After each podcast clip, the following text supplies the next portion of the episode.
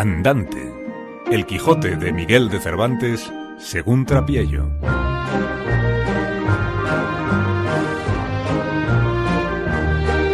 Temporada primera, capítulo primero.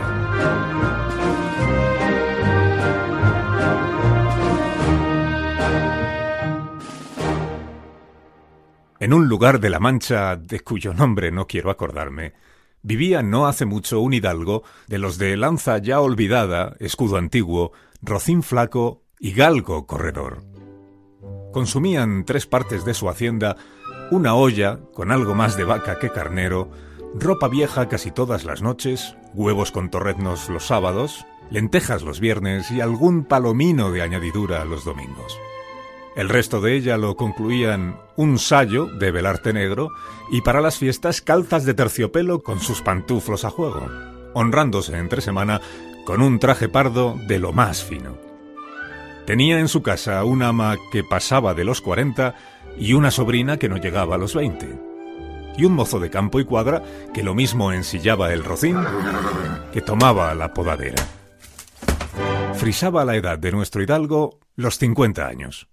Era de complexión recia, seco de carnes, enjuto de rostro, gran madrugador y amigo de la caza.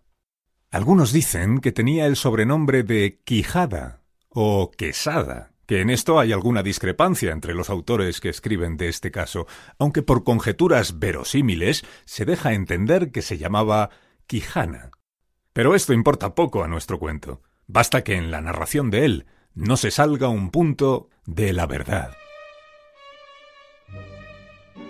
Conviene también saber que este hidalgo del que hablamos, los ratos que estaba ocioso, que eran los más del año, se daba a leer libros de caballerías con tanta afición y gusto que olvidó casi por completo el ejercicio de la caza y aun la administración de su hacienda.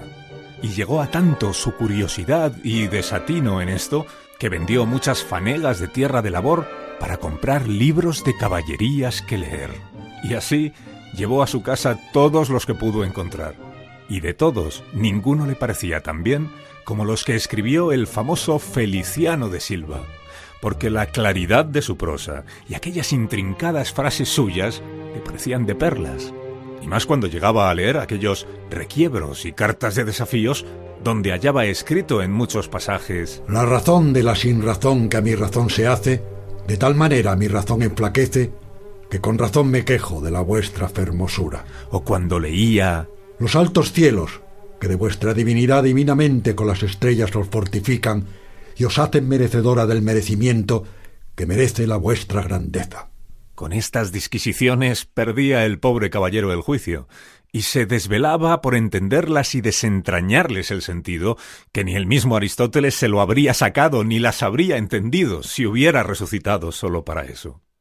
Tampoco llevaba muy bien las heridas que daba y recibía don Belianís, porque se figuraba que, por grandes médicos que le hubiesen curado, no dejaría de tener el rostro y todo el cuerpo lleno de cicatrices y señales.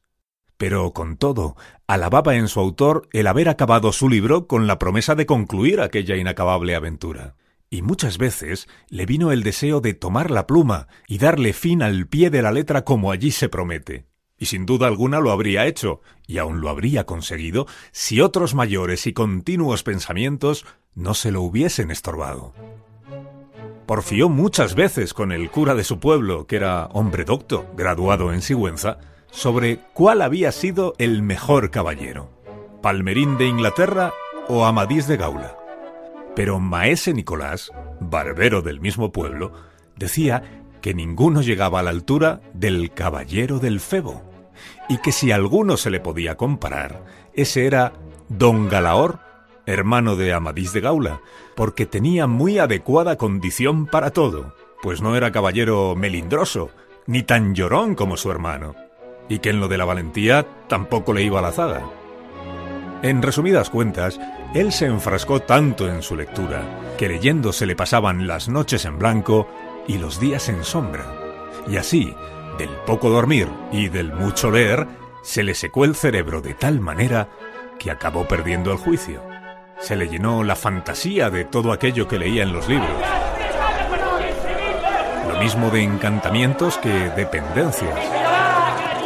batallas, desafíos, heridas, requiebros, amores, tormentas y disparates imposibles.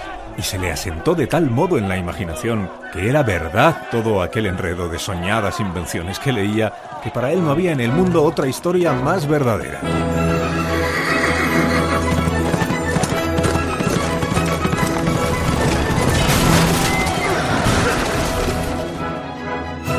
Decía él que el Cid Ruiz Díaz había sido muy buen caballero, pero que no se podía comparar con el caballero de la ardiente espada, quien de un solo revés había partido por la mitad dos fieros y descomunales gigantes. Mejor le parecía Bernardo del Carpio, porque en Roncesvalles había matado a Roldán el Encantado, valiéndose de las mañas de Hércules cuando ahogó entre sus brazos a Anteo, el hijo de la tierra. Y decía mucho y bien del gigante Morgante, porque, con ser de aquella generación gigante en la que todos son soberbios e insolentes, sólo él era afable y educado. Pero por encima de todos, el que mejor le parecía era Reinaldos de Montalbán, y más cuando lo veía salir de su castillo y robar a cuantos topaba, como cuando robó allende los mares aquel ídolo de Mahoma, que era de oro macizo, según dice su historia. Y con tal de dar una mano de coces al traidor Galalón, habría dado él de regalo el ama que tenía y aun a su sobrino.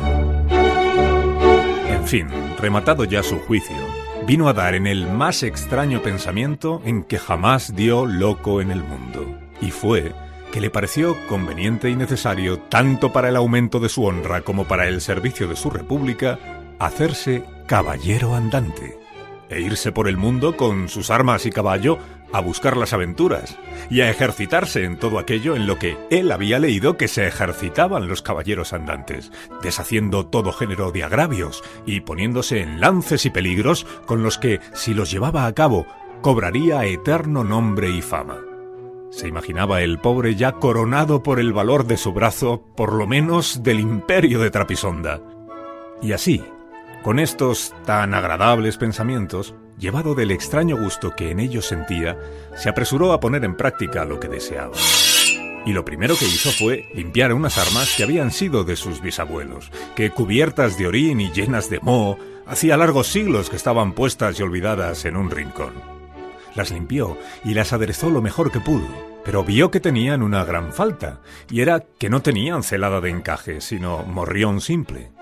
Pero esto lo suplió su maña, porque hizo con unos cartones una especie de media celada que encajada con el morrión daba el pego de celada entera.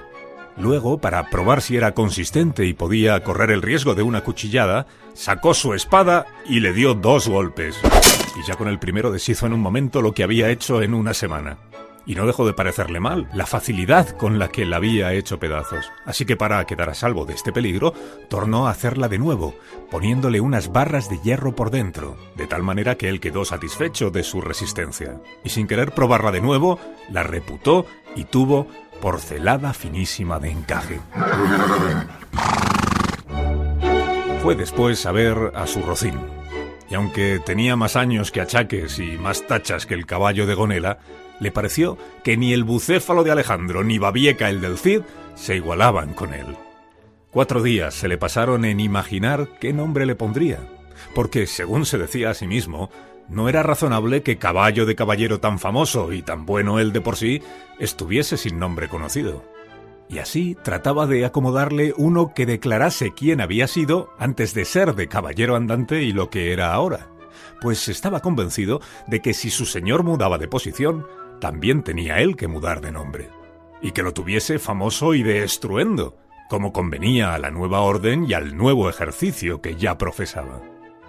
Y así, después de muchos nombres que formó, borró y quitó, añadió, deshizo y tornó a hacer en su memoria e imaginación, al fin le vino a llamar Rocinante.